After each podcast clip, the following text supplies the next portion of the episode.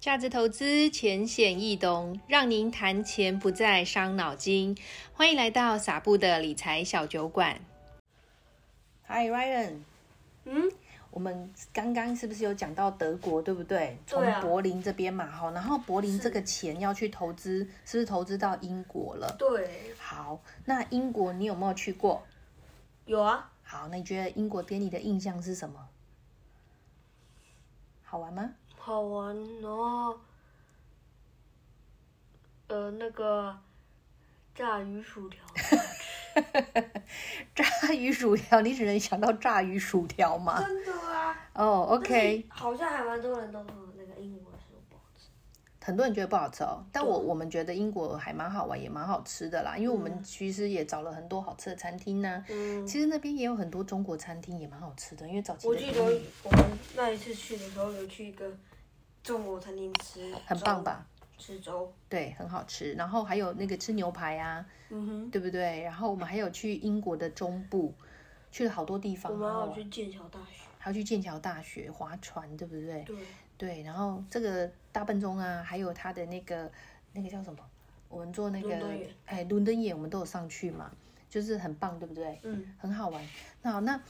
英国啊，在大航海时代，他们其实就有很多的殖民地。哦，那在那个时候，它的国际金融中心的地位就建立了。所以在一九八六年呢，有一个金融改革事件叫金融大爆炸。哦，那那英国呢，政府他们就解除了很多的管制，股票就不太用这种公开喊价的一个方式。你知道以前买卖股票是怎么做的吗？我不知道，好，在这个股票市场里面哦，像伦敦呐、好像是那个纽约啊，证券交易所啊，然后就一堆校委有没有？就是就说，哎、我要几百张，哎、我要几百张，然后两边那边喊喊喊，然后我就觉得说，哎、这么吵，你怎么知道到到对方要多少价格？而且很神奇，他马上就比手势啊，然后比张数啊，然后就这样成交了。那会不会做错有点账？像是就是那个就是喊价？就是那个叫什么？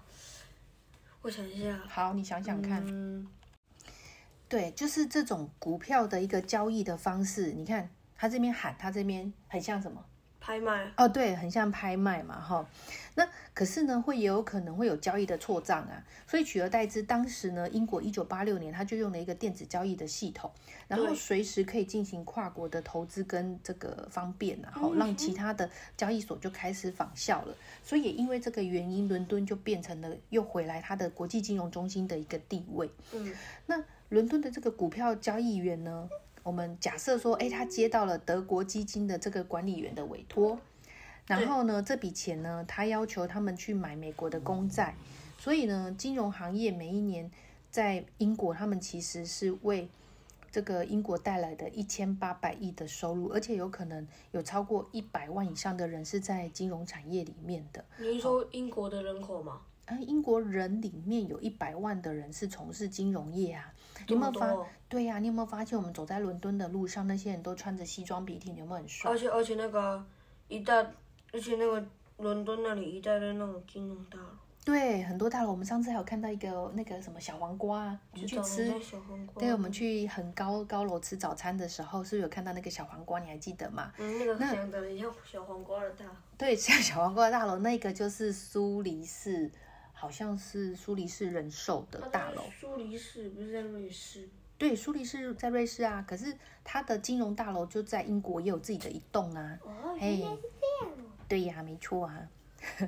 好，那在目前呢，英国最赚钱的还是这个金融业了哈。嗯那英镑本来就很强势啊，以前大概是一比六十，现在一比六十，哦，你一块钱英英镑镑你要比拿60六十块台台币币去换，哦然后现在是一比三十九点五，哦，对，所以你想所想以看现，在台币涨了，英镑跌了，对，英镑跌价啦，英镑没有那么有价值了，因为在英国脱但脱但是如欧。果跟我们的台币比的话，还是很有价值的。啊，当然啦，可是如果跟以前比的话，它几乎就已经少了大概三分之一了，哎，对啊呀、对不对？我跟你讲一个故事，妈妈以前当空服员二十年前的时候，嗯我那时候飞英国啊，然后我要买一个伦敦三，哎、哦对，飞伦敦，我要吃一个三明治，台币要四，呃就是四块钱台那个英镑，四块钱英镑，然后比六十乘以六十要多少？两百四十块。哼，啊，这在我们台湾算很贵了，两百四十块的三明治，你买得下去吗？呃，没危险。对呀、我们在 Seven 是不是才四十五块、五十块就买得到？四五十块而已、啊。对对对，四五十块，所以几乎是我们的好几倍啊，这样你知道了哈。好，所以那个时候你就会觉得哇，英镑好贵哦。可是我们上一次去英国玩的时候，你会觉得很贵吗？好像还好哈、我没在注意。你没注意，因为都是妈妈花钱。不对，是啊，可是小时候我也不知道钱 啊，我小时候还，我小时候都还以为世界的钱都是通用的，哦，你以前以为世界的钱都通因为我用，觉得这样，因为我小时候的思想是觉得越方便越好。对，没错，未来很有可能会有这个方式，但是现在还没办法。但是欧洲不是已经有了吗欧元，对啊他们的，所以在欧在欧洲生活就比较方便，嗯，欧洲很多个国家他们就共用一个货币，就叫欧元嘛。因为是用欧盟来用的。对对对欧，盟没里错。面的几乎所有成员国都有用的欧那你讲到一个重点了，因为英国脱欧啦，他就没有在，他没有在欧盟了，他没有啊，然后他公投之后，他们就退出了欧盟了嘛。嗯，然后他政治上的因素，它就导致了这个英镑大幅贬值啊，对，所以全世界对于英镑的需求是不是也开始下降？是，好，那我举个例子好了，现在有一个英国人，他又要出差去美国了。嗯那他去美国，他要不要把他手上的英镑换成美金哼，要啊， ？OK，所以他是不是又拿了美金去了美国？嗯哼，嗯，那他抵达美国饭店哈，美国有个小费文化，他就有给了一块钱小费给这个服务人员。对，结果这个服务人员就是一开始在沃尔玛购买收音机的这个米勒，好巧哦。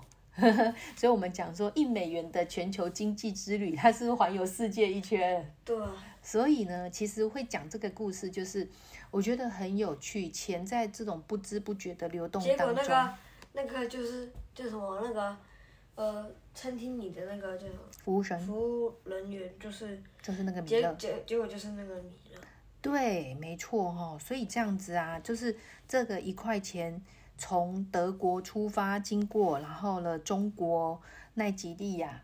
印度，所以有可能我们身上的钱，可能我们之前有有过付出去，但是后来回回到到身有上可能 对，没错。好，那我们刚刚讲到，就是说从中国、奈及利亚、印度、伊拉克、俄罗斯、德国、英国，然后又回到了美国，对不对？嗯。那这一美元就完成它的全球经济之旅，然后在环游世界的过程中，它可能进出了一家又一家的银行，然后也为不同的国家做出了贡献，然后让全世界的贸易跟经济活动就会更加的顺畅，对然后它也开始实现它自己的价值了嘛。对，所以你就可以知道说，为什么美元在国际上会拥有崇高的地位了吧？ 应该是最高的地方，哦，目前看起来好像是很非常的重要然后因为它做这个流通货币，它为自己的国家带来了经济效益，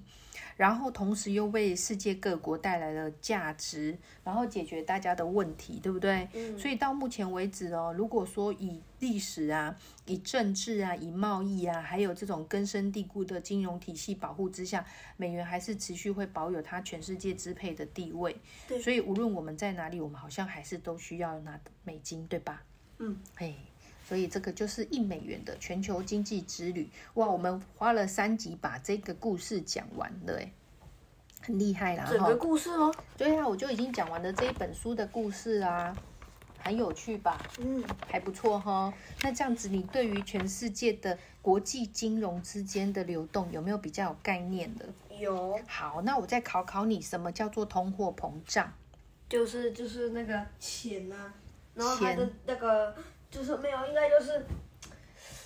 你买的东西要贵啊了，呃，买的东西变贵了，对对对。好，通货膨胀在呃，就是说不，呃你的物价变贵了，对不对？然后货品的货币的价值就会下降了。对哦我本来一个东西啊，讲有那个阳春面好了，我小时候阳春面只有十块钱，它那你知么道？便宜哦，对呀、那你现在看一碗 阳春面要多少钱？四五十块，四五十块，没错，几倍？呃四倍吧，四四五倍、倍四五倍，对，这个就叫通货膨胀嘛，哈，所以我们人的生活成本会不断提高，这个但是政府跟央行他们就会努力把这个通货膨胀维持在两 percent 左右。你呃两你这是什么意思？哦、一年比如说十块钱，然后变十二块，哎，不对不对，说错了，哎十点二块，就是涨一点点这样子，不要涨那么快，哦，原来是这样慢慢涨啊，慢慢涨这样子，嗯可是有点难呐、对不对？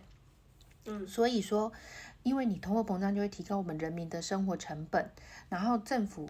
就会希望是在可许可的范围内，你还是要涨，因为经济会成长，会有一个叫 GDP 嘛，哦，嗯那你会不断的成长啊。那其实这也不是说通货膨胀就完全是坏事，可是要在可控的范围内，就希望它是比较低档的。好、哦，那这样子呢，经济就平缓的成长。那你想想看，如果今天哈、你知道房屋的价格会上涨，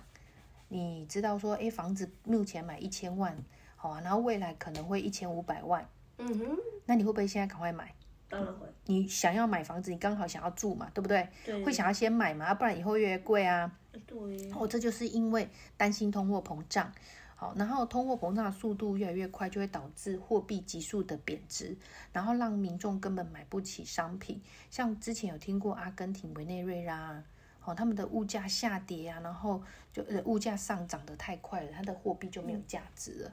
这其实就会很危险。对，如果物价持续下跌，或叫做通货紧缩，就是相反面嘛，就是对通货膨胀的另外一种方式。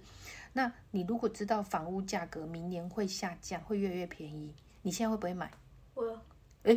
明年会便宜，，啊明哦明明年会便宜，哎明你年会你会现在不买，对不对？现在不买，明年再买，对吧？哎，对呀，嗯，那这样市场上的流通的货币就会变少，然后经济的状况就会像一滩死水，这样也不好。所以要控制呢物价涨多少，这个通货膨胀是一个很深的学问。所以这个也会考虑到经济啊、政治啊、全球局势啊。如果能够控制得好，经济就可以平缓成长。然后通货膨胀如果比较高的话呢，一般民众会面临到生活成本增加的幅度大于薪水的涨幅，这个就会